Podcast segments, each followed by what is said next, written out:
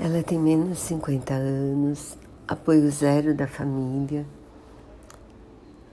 é autônoma, não contribui para o INSS, então no momento ela só tem renda se ela trabalhar. E ela tem um câncer metastático que foi para os ossos, que causa muita dor, muito cansaço.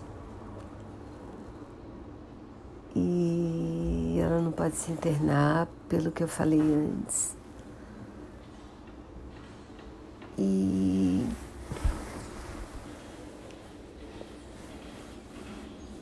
e a quantidade do que ela está precisando, de coisas que ela está precisando, quer dizer, de apoio, de saúde, de renda, de infraestrutura.